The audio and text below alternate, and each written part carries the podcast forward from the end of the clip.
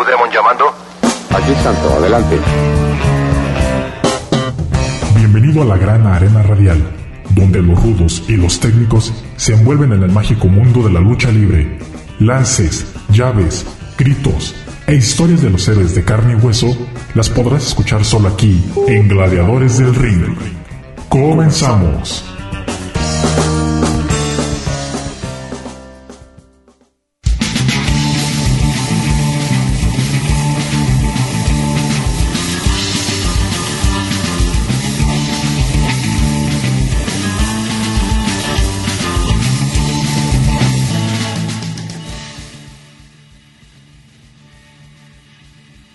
A través del 104.7 de FM Radio Universidad de Guadalajara en Colotlán.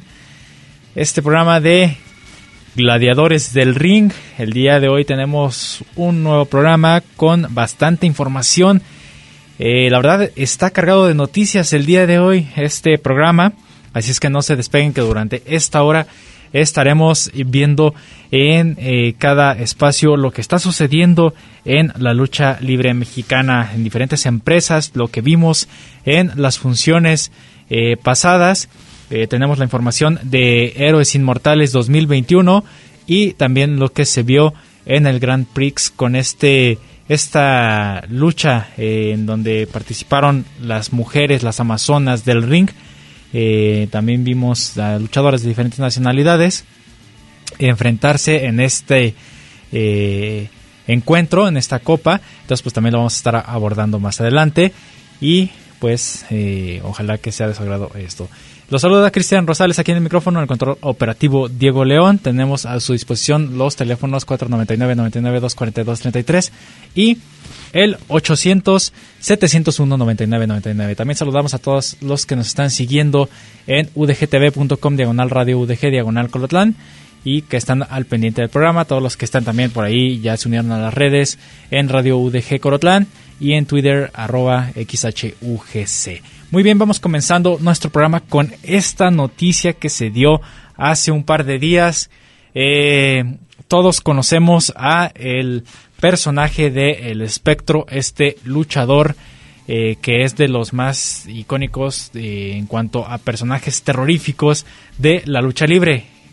Sabemos que es un personaje que ha estado desde ya bastantes años dentro del circuito de los luchadores pero tenemos eh, eh, pues por ahí una controversia entre el Spectro Junior y el hijo del Spectro Junior. Salió por ahí alguna situación, pero pues para abordar el programa del día de hoy quiero que hablemos primero del personaje, que ustedes entiendan eh, quién es el espectro, cómo surgió este personaje. Entonces pues vamos a escuchar esta cápsula en donde se aborda un poco más de la historia el espectro y regresamos para platicar de este asunto aquí en Gladiadores del Ring. Televicentro y Jesús Garza Hernández iniciaban el proyecto de pasar las luchas por televisión en la década de los 50, mismo que impactaría de inmediato una gran audiencia que cómodamente, desde sus hogares, apreciarían el fantástico mundo de la lucha libre, representada por una pleyade de gladiadores bien definidos y caracterizados en atractivos personajes labor que Garza Hernández ejecutaría con ingenio, creatividad y destreza, misma que se reflejaría a través de las cámaras televisivas, donde también nuevas modalidades de luchas atraparían de inmediato a la creciente y pujante afición que se nutría de lucha libre alternativamente a través de revistas y del naciente cine de luchadores. Así las cosas, todo estaba conjugado a la perfección y abiertas las puertas para nuevos elementos luchísticos que estuvieran dispuestos a conquistar el estrellato y permanecer en el gusto del público. Mismo que él también considerado como padre de los relevos australianos, buscaría en todo momento como un claro y preciso objetivo, pues como empresario, tenía claro lo atractivo que resultaba la lucha libre en México y más aún cuando éste se complementaba de una mayor parafernalia espectacular a través de una variedad de vistosas máscaras. Es por ello que de inmediato Jesús Garza Hernández echaría mano de uno de sus empleados y hombre de confianza que para entonces ya comenzaba a manejarse como pez en el agua dentro del medio. Roberto El Güero Rangel, futuro referee y matchmaker del Consejo Mundial de Lucha Libre, por todos ampliamente conocido. Entonces Roberto Rangel ya era conocido por la afición luchística de Televicentro como un personaje de ballet de Lalo el Exótico, luchador a quien acompañaba y asistía en la esquina peinándole el cabello en cada caída o cuando el fino luchador así lo requería. Además de impregnarle perfume en cuanto Lalo comenzaba a sentirse incómodo por el sudor producto del fragor de la batalla. Las actividades de Rangel no se limitaban solo a eso, sino el de colaborar en aspectos creativos y buscador de talentos entre otras varias actividades. Y es así que, según palabras del propio Rangel, un día al salir de su casa para dirigirse a su trabajo, se detendría en un puesto de periódicos donde fijaría su mirada en una de tantas revistas. Esta era una historieta llamada Los Espectros, Cuentos de Ultratumba, o también Los Espectros de Ultratumba, misma que compraría de inmediato para presentársela a su jefe Jesús Garza y comentarle que bien se podía sacar un personaje fuera de serie que llamara poderosamente la atención. Jesús Garza miraría con agrado lo propuesto por Rangel, sin embargo quedaría pendiente por las múltiples ocupaciones de este. Por su parte, el güero Rangel dejaría en stand-by la propuesta y guardaría la revista sin mayor interés. Incluso pasaría algo de tiempo, tiempo en el que las relaciones de Televicentro con Garza Hernández habían concluido y este se trasladaría a su natal Monterrey, donde continuaría su actividad de promotor luchístico y de espectáculos. Por su parte, el güero Rangel se quedaría en la Ciudad de México con la intención de trasladarse en cualquier momento a Monterrey a seguir apoyando a Garza Hernández. Fue en esos días en que Rangel recibiría una llamada de su jefe desde Monterrey para solicitarle la revista de los espectros de Ultratumba, para con ello sacar algunos prototipos y seleccionar al candidato que encarnaría al fúnebre personaje. Antonio Martínez se encargaría de diseñar y elaborar el famoso equipo color verde, que a diferencia de otros, este no calzaría botas. Por su parte, don Jesús Garza había decidido que Tony Hernández encarnara el personaje, para entonces Tony Hernández ya luchaba como tal, pero a juicio de Garza, a pesar del esfuerzo técnico luchístico que Tony hacía, a juicio de Garza, a este le hacía falta una tapadita, es decir, usar una máscara para hacer un mayor atractivo de taquilla.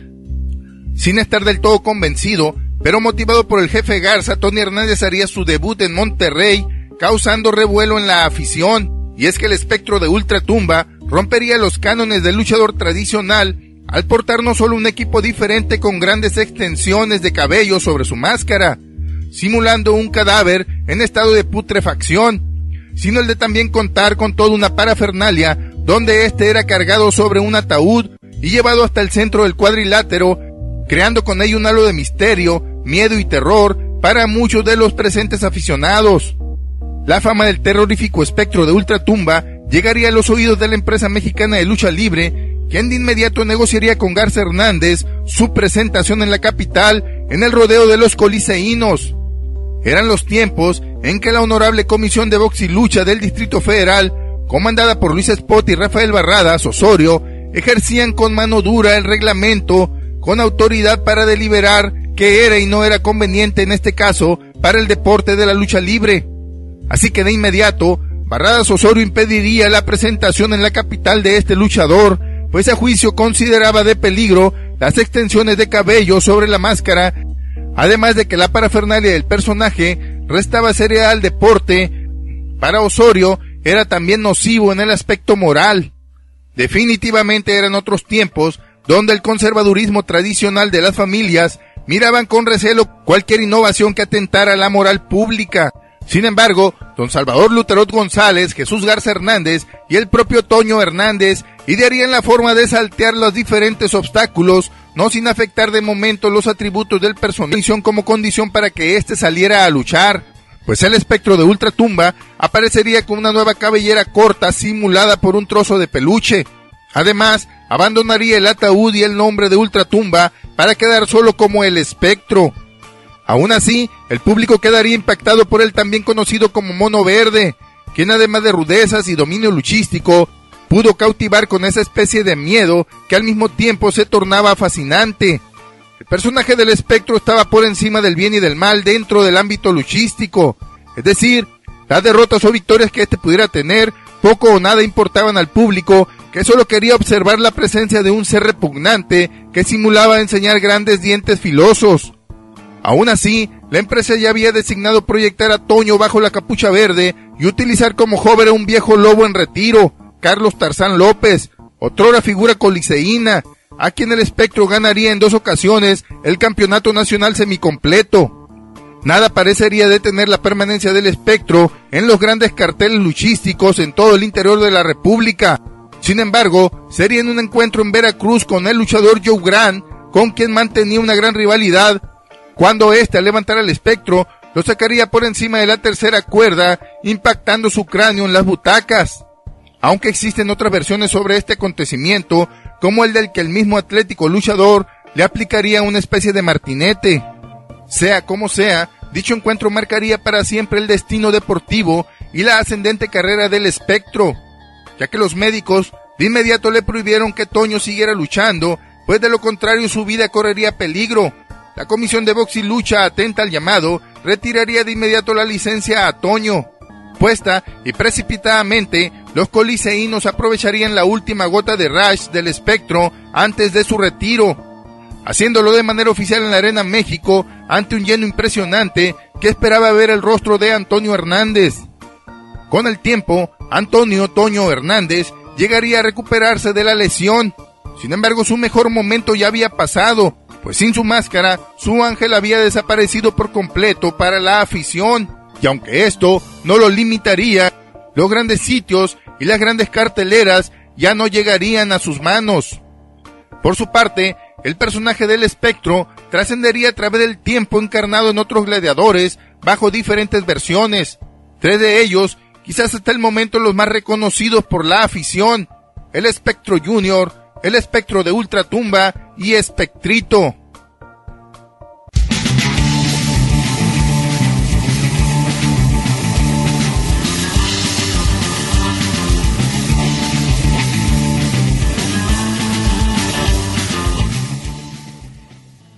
Bien, pues ya tenemos ahí un pequeño contexto de quién es el espectro o quién ha sido este personaje que naciera de esta revista llamada Los Espectros de Ultratumba. Al hacerse por ahí los comentarios entre el güero Rangel y este promotor, pues se les ocurrió sacar al personaje de El Espectro de Ultratumba. Pues ya conocemos la historia con esta cápsula. Un personaje eh, que es eh, muy característico, su color verde, esa máscara eh, con dientes, los ojos, este, las pelucas que, que se le llegaron a incorporar al personaje y demás cosas, pues llamaban bastante la atención.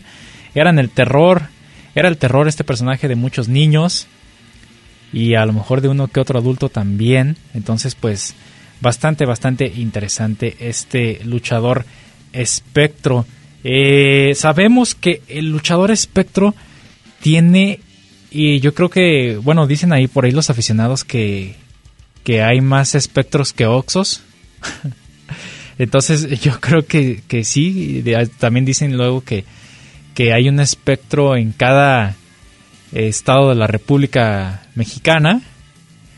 Y esto sucede porque por eh, los derechos del personaje tengo entendido, tengo entendido hasta donde eh, me he informado, que el personaje del espectro tiene un registro ante los derechos de, de autor, pero creo que no está concluido ese, ese registro. Está en proceso desde hace muchos, muchos, muchos años. Por esa situación existen eh, toda esta infinidad de espectros eh, alrededor de toda la República y han nacido que el espectro, que el espectro 2000, que el hijo del espectro, que el espectro junior y por eso hemos visto mucho, mucho este personaje muy, muy explotado, muy, muy castigado. Entonces, eh, tengo entendido que hasta, hasta hace algún tiempo, no estaba todavía bien registrado este personaje, nadie poseía los derechos y demás. Bien, el espectro más representativo pues fue el que de los más representativos fue el que vimos por ahí en AAA ya cuando surgió la empresa eh, fue de los que más se dio a conocer sobre todo por ese lado de la televisión y que eh, ayudó a empujar más fuerte y, demás verdad entonces ya conocimos a, se dio a conocer más este personaje de El Espectro. Pero pues el primero el original Espectro era don Toño Hernández.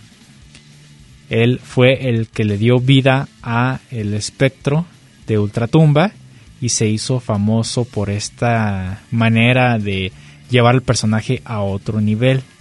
A, pues a, un, un, personaje que, que, no era tan común verlo en la lucha libre, entrar en ataúd, luchar descalzo y demás, pues marcó muchísimo sobre este personaje. Entonces Toño Hernández fue uno de los iniciadores de el espectro, ¿verdad?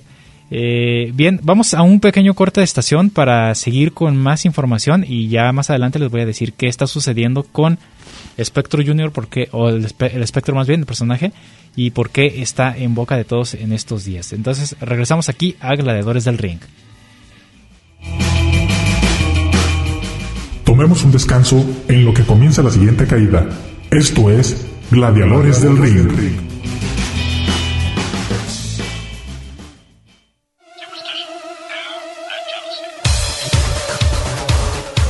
tal amigos? Les hablamos del Clown, el y traidor.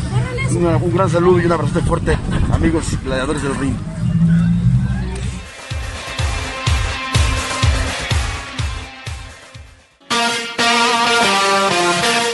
Let's go, girls. Hola, ¿qué tal, Cristian? Soy yo, tu amiga Tiffany. Te mando un beso y un abrazo y a todos los de Gladiadores del Ring. Bendiciones.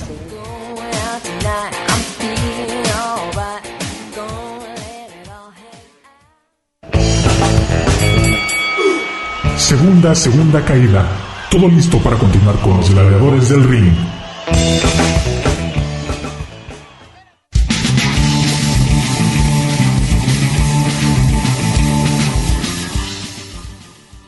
Bien, estamos de regreso aquí en Gladiadores del Ring, segunda caída que nos vamos a echar en este momento. Pero antes quiero mandar el saludo al señor José Antonio Pérez que está escuchando el programa y que no se lo pierde todos los viernes y está al pendiente también de toda la programación de Radio Universidad de Guadalajara en Corotlán. Entonces le mando un saludo a él y sobre todo también a todos aquellos que están escuchando este programa de Gladiadores del Ring. Bien, vamos a seguir adelante con esta polémica del personaje de Spectro Junior. Eh, como les venía mencionando, el primer Spectro pues eh, fue este el señor Antonio, el señor Toño, y él fue el, que dio vida al espectro, ¿verdad? Después este personaje fue heredado a eh, a otra persona que fue nada más y nada menos que Antonio Peña. Y él empezó a trabajar como, eh, por un tiempo, como Espectro Junior. Espectro Junior eh, fue cuando apareció entonces este personaje. Estuvo él usándolo un tiempo hasta que después le dejó el, dejó el personaje y lo tomó el Spectro Junior segundo, la segunda versión del Spectro Junior, que fue o ha sido encarnado por José Elías Pinceno. Él debutó eh, con este personaje y, se formó eh, por ahí un, un equipo junto con su hermano, eh, Cadáver de Ultratumba, hicieron un, eh, bastante, un equipo bastante llamativo. Y, entonces, pues ahí ya tenemos a José Elías Pinceno como el Spectro Junior, la segunda versión. Eh, bueno, ya de aquí ya no voy a seguirle porque la verdad son demasiados espectros los que se han visto, los que hemos tenido a lo largo de la historia de la lucha libre. Bien, a este Spectro Junior segundo le quita la máscara Blue Demon Jr. en una lucha en Tijuana, Baja California, en el 2007. Se le despoja de la máscara y demás. Ok. Sigue luchando el señor José Elías, eh, a pesar de que no tiene la máscara y demás, se sigue presentando como el espectro. Eh, y a recientes años, hace algunos años, él, eh, bueno, en el ambiente de la lucha libre, eh, los luchadores veteranos tienen la oportunidad de heredar el nombre a sus hijos de sangre mm, o a algún familiar. O también lo que hacen eh, es que rentan el nombre del personaje. ¿Qué es lo que sucede aquí? Que el Spectro Junior II rentó el nombre de el espectro y surgió así el hijo del espectro junior de originario de Torreón, ¿verdad? Entonces, él estuvo trabajando o ha estado trabajando desde hace algunos años con este personaje hasta hace un par de días cuando eh, en un comunicado el señor eh, José Elías Pinceno, Espectro Junior II, manda el comunicado donde desconoce al hijo del Espectro Junior como portador de ese personaje y que se deslinda de todo eh, lo que tenga que ver con él. ¿Por qué? En su, eh, en su comunicado dice que es por incumplimiento de contrato, porque se le estaba rentando el nombre y eh, dejó de pagar las regalías del nombre. y aparte, por otra situación de donde quiso registrar el nombre del hijo del espectro junior a espaldas de eh, el señor José Elías. Esto soltó la controversia porque, eh, como les digo, hasta ahorita, hasta lo que se sabe, el eh, nombre del espectro no está registrado, no lo tiene nadie porque el registro todavía está en proceso desde hace algunos años y este pues nadie, pues no de nadie pertenece el nombre del espectro, ¿verdad? Y también lo que se dice es que eh, el señor José Elías también no es el dueño del personaje del espectro Junior, porque tengo entendido que solamente le dieron el personaje, pero de palabra.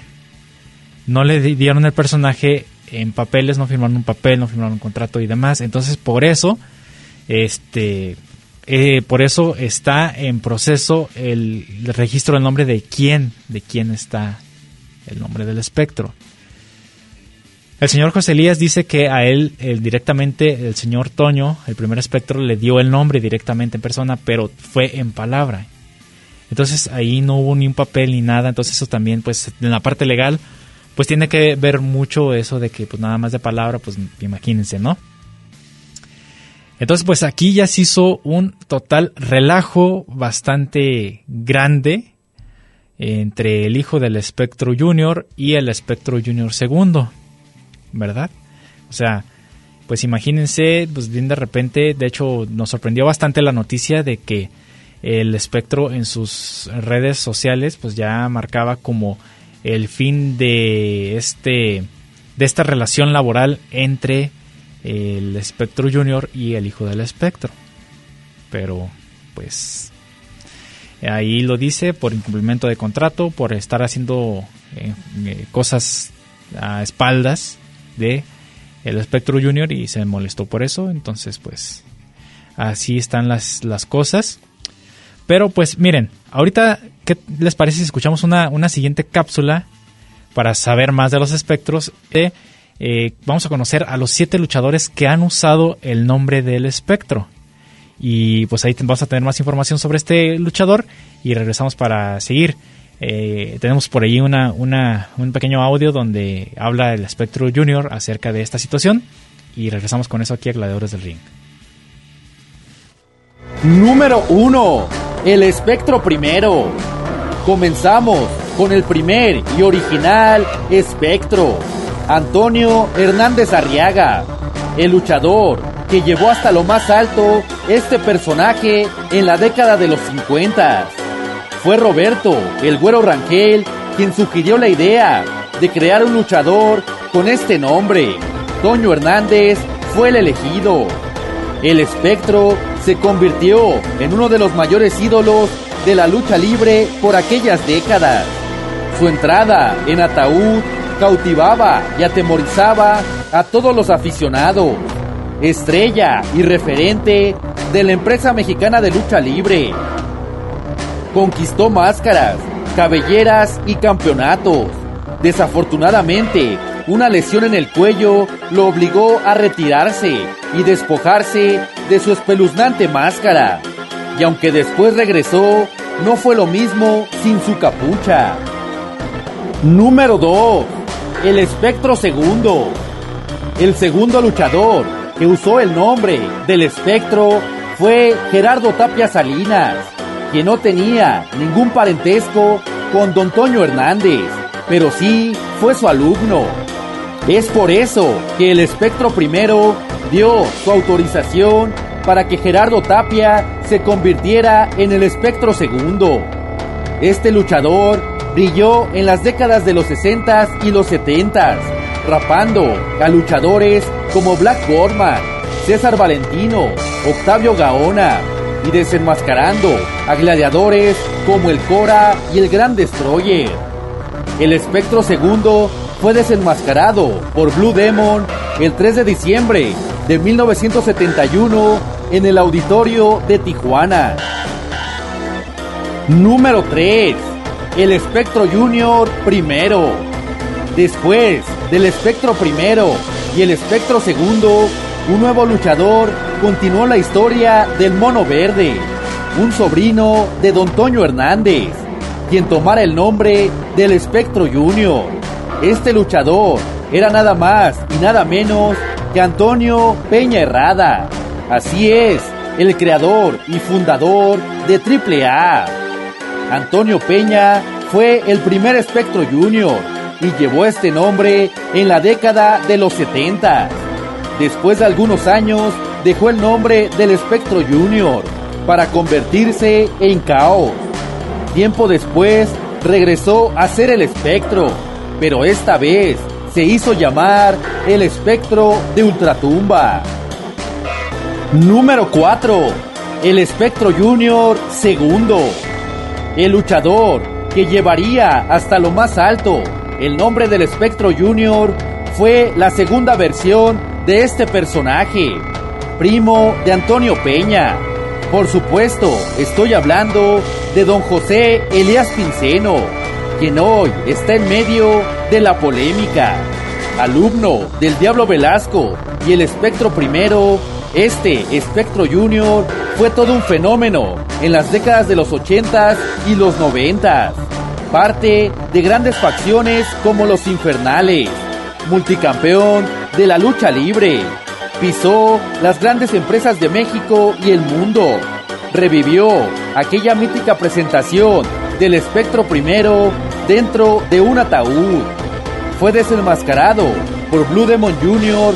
el 9 de octubre del 2007 en Tijuana, Baja California. Número 5. Espectro 2000 e hijo del espectro. Y no podían quedarse fuera de este top los hijos de Don Toño Hernández, Arturo y Antonio Hernández Herrada, mejor conocidos como El Picudo y Silver K.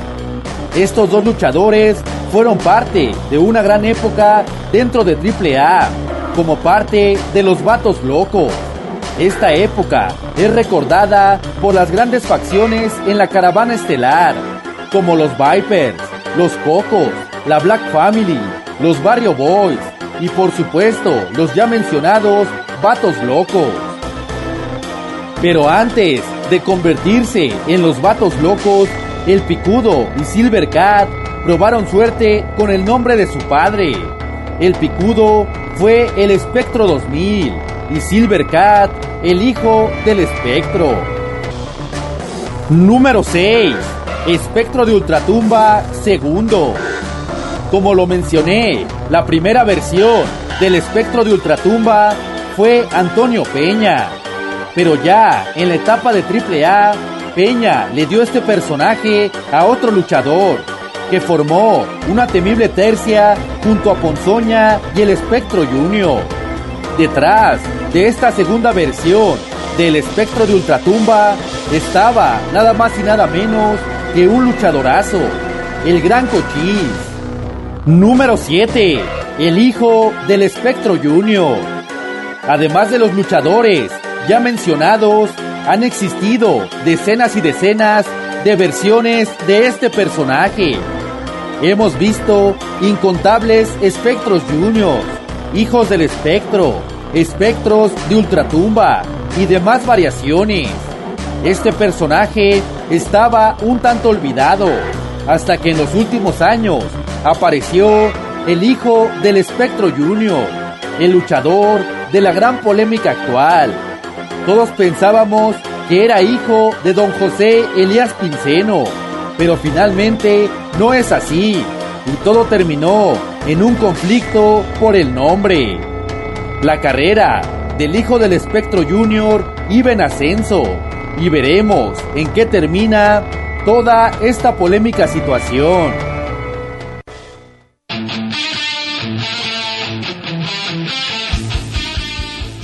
Un saludo para mis amigos de Gladiadores de Ring, de parte del Naime de la lucha libre cibernética.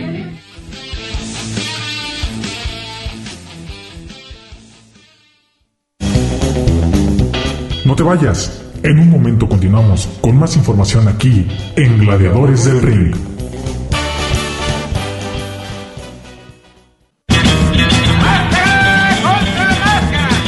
Nos vamos a la tercera caída sin límite de tiempo, porque hay más aquí en Gladiadores del Ring.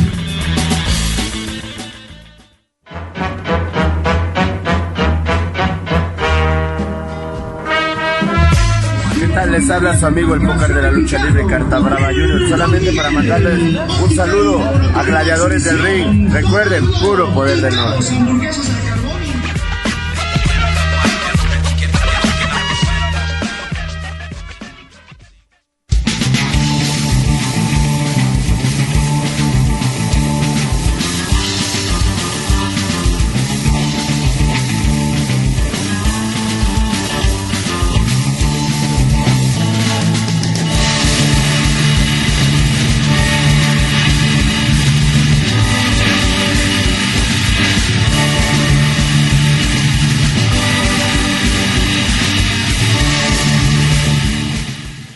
Bien, estamos de, regreso aquí en Gladiadores del Ring. eh, tercer bloque de estación, les digo, eh, hablando de esta polémica con el hijo del espectro eh, Junior. Y pues vamos a escuchar ahora las palabras, ahora sí, las palabras de el espectro Junior que desconoce al hijo del espectro y además pues le dice que busque, busque su nombre, su propio nombre, su propio personaje para que eh, de verdad sepa lo que es eh, pues echarle todas las ganas para poder sacar un personaje adelante, ¿verdad? Vamos a escuchar todas estas palabras de Spectro Junior. Hola amigos, mi nombre es José Pizano Rodríguez, alias el Espectro Junior, que tengo una trayectoria de más de 40 años, ha sido campeón mundial, ha sido campeón nacional varias veces, soy una leyenda señor porque ustedes me lo han dicho, los aficionados, ha pisado las mejores arenas como la Arena México, AAA, Estados Unidos, Japón, ha estado en distintas partes y nunca ha pasado por un problema de este. Por eso, Guillermo, búscate un nombre y utilízalo, que te vaya bien para que sepas cómo se hacen los nombres, sacrificándose y echándole ganas. También, Espectro, también yo quisiera comentar, ¿verdad? Y también darles las gracias a todos los aficionados y a toda la gente, pues que te está apoyando, que nos ha apoyado en todos estos problemas que hemos tenido con este, con este impostor malagradecido. Yo creo que eres un buen luchador, búscate un nombre, no te quieras aprovechar, no te quieras robar un nombre que no es tuyo, porque ese nombre es de mi hermano Junior, el único original, y lo vamos a defender, cueste lo que cueste. Y si tienen los, si tienen los papeles, preséntalos al público.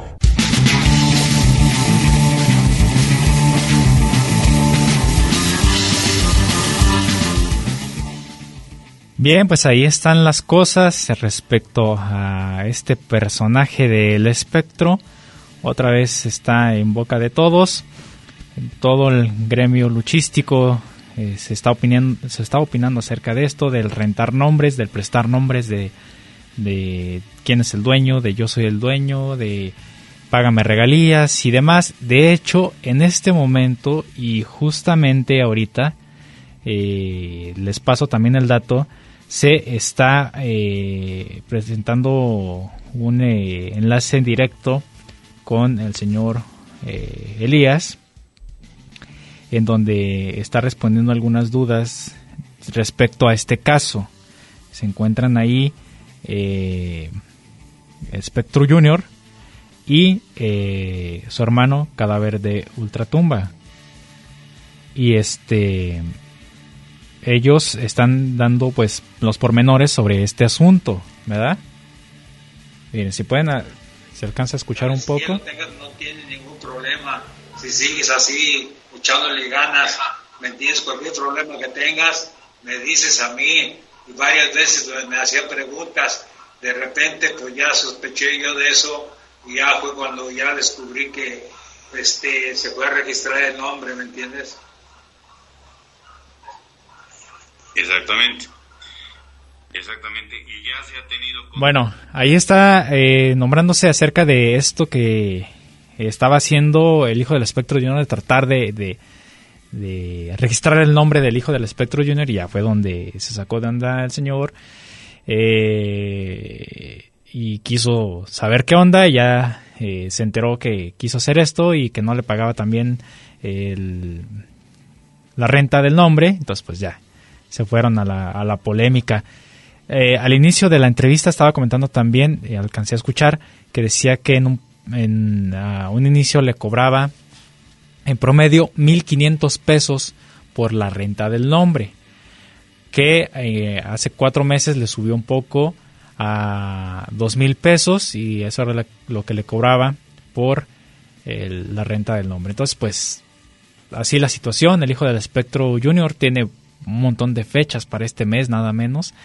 Y pues ya veremos a ver qué sucede más adelante con este caso. Les vamos a traer todas las pormenores de lo que pueda llegar a suceder en, en, esta, en este caso del nombre de, de el Espectro Junior, un nombre bastante eh, interesante y que pues ahora por el escándalo pues está regresando otra vez a, a boca de todos, ¿verdad? Y esto es no nada más con el espectro, es con todos los personajes que, que después se rentan los nombres, que te presto el nombre, que eh, estamos en las mismas en diferentes eh, situaciones, ¿verdad? entonces pues ya veremos en qué para todo esto de eh, el espectro. Sobre todo, eh, bueno, aquí en la, eh, en la pequeña, en el pequeño audio que escuchábamos a, hablar, que les presenté, ahí este, ahí se da el nombre de, del el nombre verdadero del hijo del espectro junior. Ya se le, ya se dio el nombre verdadero. Yo por, por, eh, por respeto yo no yo les quise no les quise pasar el nombre de, este luchador eh, lo, quise reservar por respeto al, luchador y también se dio a conocer con qué otro personaje luchaba sin máscara entonces ya se sabe hasta el rostro del luchador entonces yo por respeto no quise eh, mostrar el nombre ni nada y quise omitir esa parte de, del audio para que pues se respete, ¿no? O sea, no sabemos ni siquiera también que, en qué términos vayan a quedar con esta situación.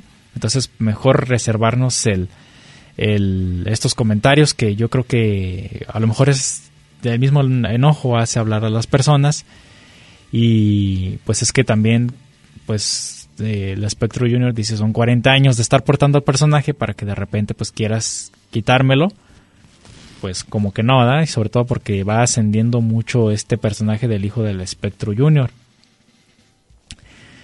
Bueno, en fin, pues ya veremos en qué acaba todo esto y les estaremos platicando aquí en el programa de Gladiadores del Ring al respecto. Y bien, vámonos con más noticias porque tuvimos el Grand Prix eh, del Consejo Mundial de Lucha Libre. Esta edición fue una edición femenil, una batalla, una batalla bastante interesante, pero pues el cartel inició con una lucha entre el japonés Okumura eh, junto con la Ola Negra, Akuma y Espanto Junior. Eh, le dieron cuenta a los depredadores Diamond, Magia Blanca y Magnus. Así fue como Okumura y compañía ganaron esta primer lucha de inicio del el Grand Prix. Y después vimos una lucha en donde una tercia que pues promete marcar historia dentro de la lucha libre como lo son los gemelos Diablo y el Sagrado, que están pidiendo oportunidad. Estos luchadores mostraron bastante categoría al derrotar a los actuales campeones nacionales de tríos, Virus, Raciel y Cancerbero. Un duelo de rudos contra rudos, el cual pues eh, los gemelos Diablo y el Sagrado se vieron bastante bien acoplados, como les digo, ya están pidiendo, están tocando puerta para más oportunidades y van con todo esta excelente tercia que pinta para ser una de las mejores. En la lucha semifinal, Místico y Último Guerrero estuvieron por ahí eh, con bastante, eh, pues dándose con todo y se, se llevó eh, la victoria Místico perdón, se llevó la victoria Último Guerrero, esto por las marrullerías eh, del Rudo, para el descuido del refri se despojó de su máscara y así mandó a los técnicos a la derrota. Místico se hacía acompañar de Titán y Volador Junior y Último Guerrero se acompañó de Templario, Templario perdón, y Gran Guerrero. Ellos eh, protagonizaron la lucha semifinal. Eh, en la Copa, eh, ya ahora sí en el Grand Prix, se enfrentaron luchadoras de distintos países. Vimos desde Panamá, de Chile, México, Japón, Estados Unidos y demás fueron las que pues estuvieron disputándose esta copa primer Copa Grand Prix femenil dándole pues esa ese reflector no a las mujeres que van empujando bastante fuerte dentro del Consejo Mundial de Lucha Libre. Creo que son de los pilares más fuertes y qué bueno que se les está dando esa pues esa importancia a las damas porque vaya que dan un muy muy buen espectáculo. Ahí en este, en este torneo pudimos ver a Marcela, a Mapola, la Jarochita, a Princesa Suheit, Dark Silueta, Lluvia, Reina Isis, Dalis, Stephanie Baker, eh, Tsukasa Fujimoto, Avispa Dorada, Tsuki, no, Tsukushi, a Sonia y a Momo Kong, a Momo Kogo de Japón. Eh, pues ahí disputarse este encuentro. Al final, al final, la ganadora, la primera ganadora, la primera amazona que se llevó este Grand Prix femenil fue la tapatía. Dark Silueta se quedó en México esta copa eh, con esta gran luchadora, eh, pupila de uno de los más grandes rudos de México, el rudo número uno, el satánico, y que está de hecho muy orgulloso de, de su alumna que haya, se haya llevado esta primera copa, una copa bastante histórica y que entra ya dentro de la historia de la lucha libre y Dark Silueta ahí está como la primera campeona del Grand Prix femenil al enfrentarse a diferentes luchadoras a nivel mundial y nacional. Entonces, pues ahí quedó este cartel, el cual el pasado 8 de octubre lo pudimos presenciar. Un cartel interesante, sobre todo por esta lucha estelar con las gladiadoras, con las amazonas del ring, y que les digo, tienen bastantes eh, buenas oportunidades por ahí para ir creciendo y estar dentro del gusto de todo el público. Con esto vamos a nuestro corte de estación y regresamos al último bloque de Gladiadores del Ring.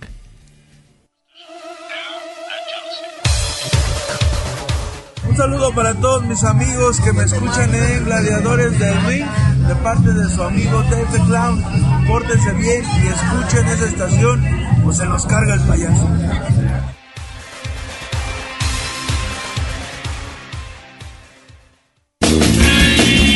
Las leyendas del pancracio mexicano y sus historias las tienes aquí en Gladiadores del Ring.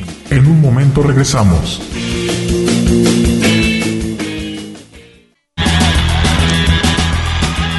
¿Y tú eres rudo o técnico? Descúbrelo aquí en Gladiadores del Ring. Estamos de regreso.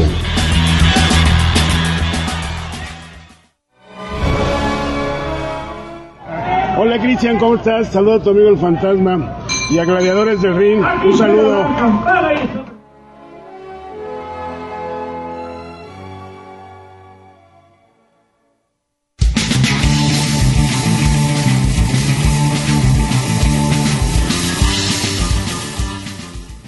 Bien, estamos de regreso, último bloque de Gladiadores del Ring y vamos a seguir con más información aquí en el programa del día de hoy y nos vamos a pasar a la acera de enfrente, a la empresa de enfrente, a AAA que también presentó este fin de semana su evento de Héroes Inmortales 2021.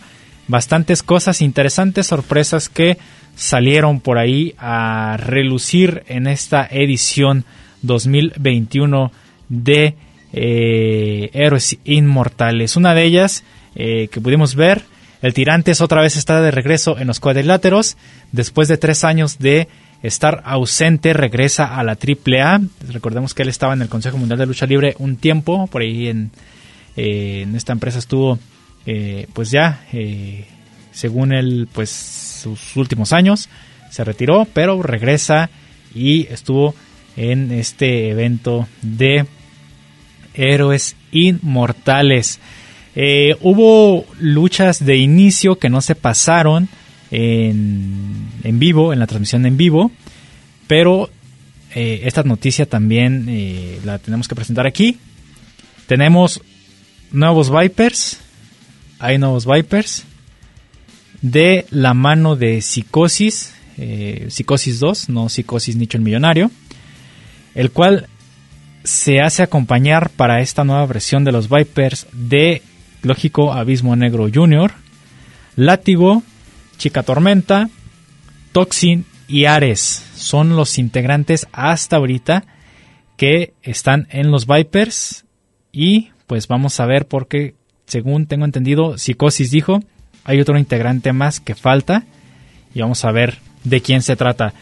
Histeria no va a ser, de una vez se los adelanto, porque en una reciente entrevista Histeria dijo que él no iba a regresar a AAA, no estaba en sus planes, no estaba interesado, él cerró un ciclo ahí y ya no necesita regresar otra vez a los Vipers, entonces Histeria no, no, no va a ser.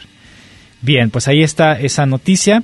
En la Copa Antonio Peña, eh, el ganador o la ganadora, o como quieran decirle, de esta edición de la Copa Antonio Peña fue nada más y nada menos que Pimpinela Escarlata.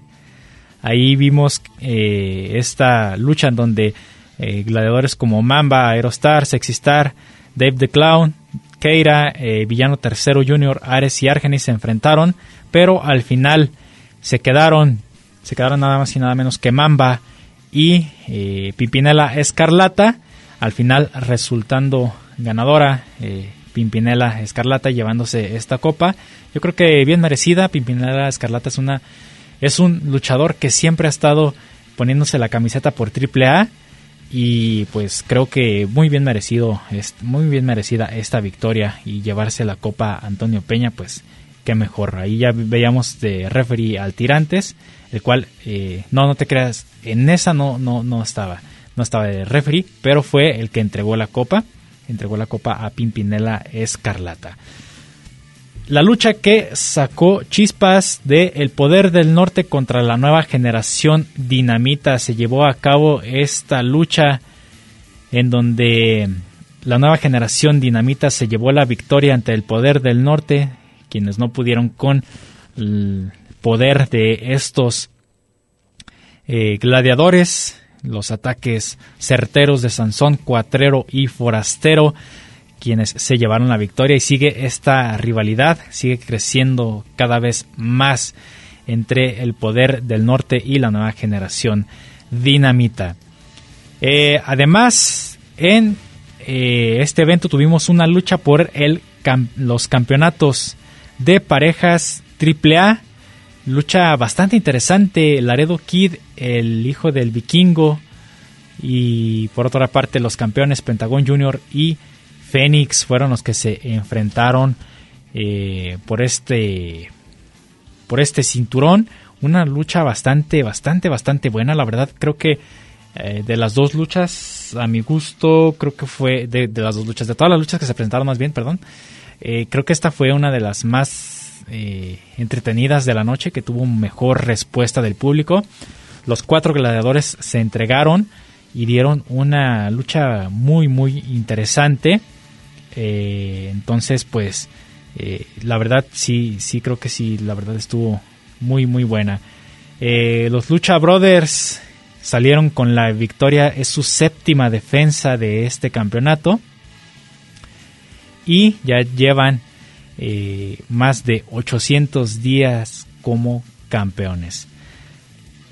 Luego de eh, esta lucha, al final apareció, apareció otra sorpresa, nada más y nada menos que los hermanos Lee, Dragon Lee y la aparición pública en un evento televisado de Dralístico para retar a los monarcas. Por ahí se hicieron de palabras.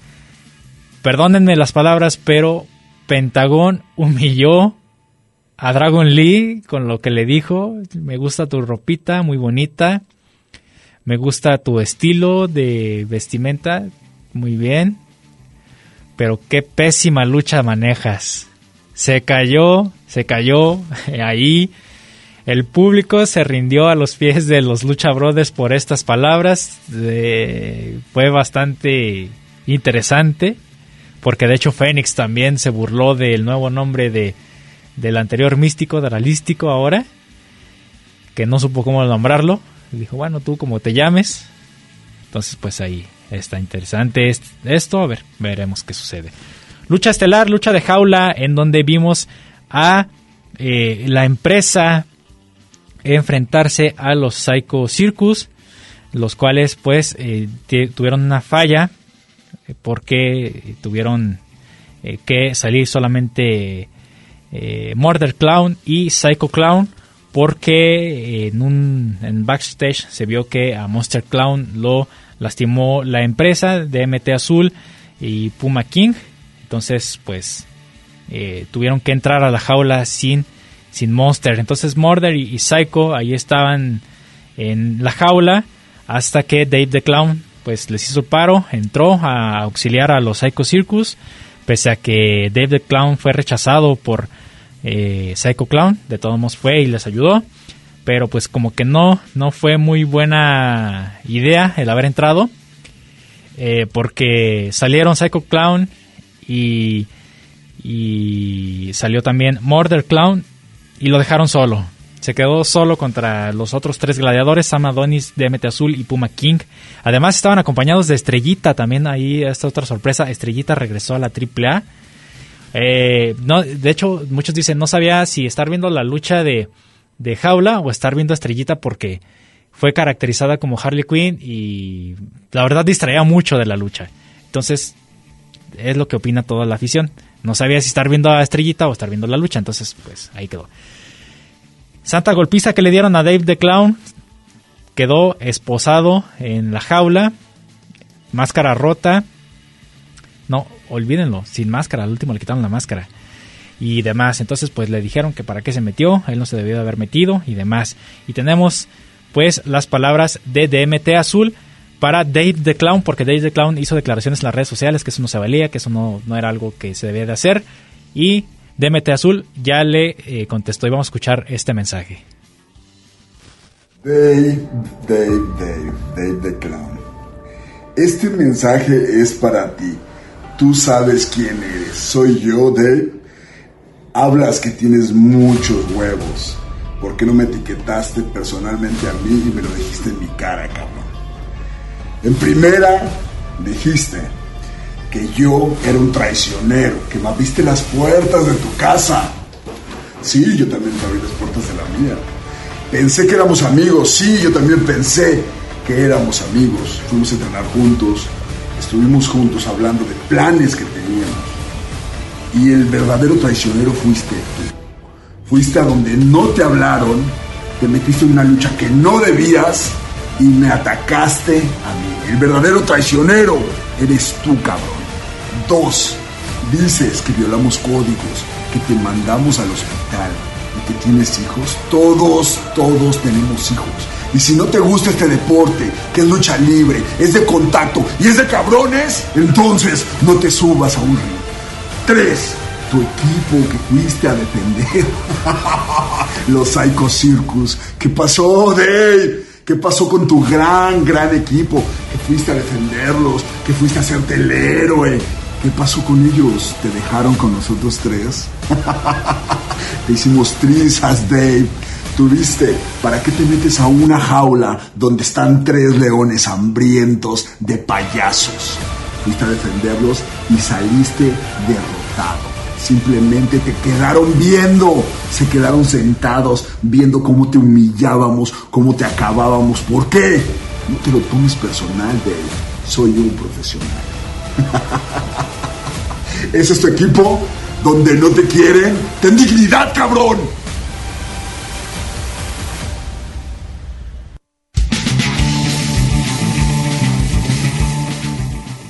Ok, ahí están las palabras de DMT Azul. Se maneja que va a haber lucha de máscara contra máscara por eh, esta situación. Y además, como eh, ya sorpresa final, Caín Velázquez regresa en diciembre a AAA. Con eso los dejo. Nos escuchamos la próxima aquí en Gladiadores del Ring. Me despido a nombre de Diego León, Cristian Rosales. Nos escuchamos la próxima aquí en el programa. El Ring de 6x6 nos espera para seguir con más historias, datos y noticias. No te los pierdas y sintoniza Gladiadores del Ring. Solo aquí, en Radio Universidad de Guadalajara, en Colotlán. Hasta la próxima.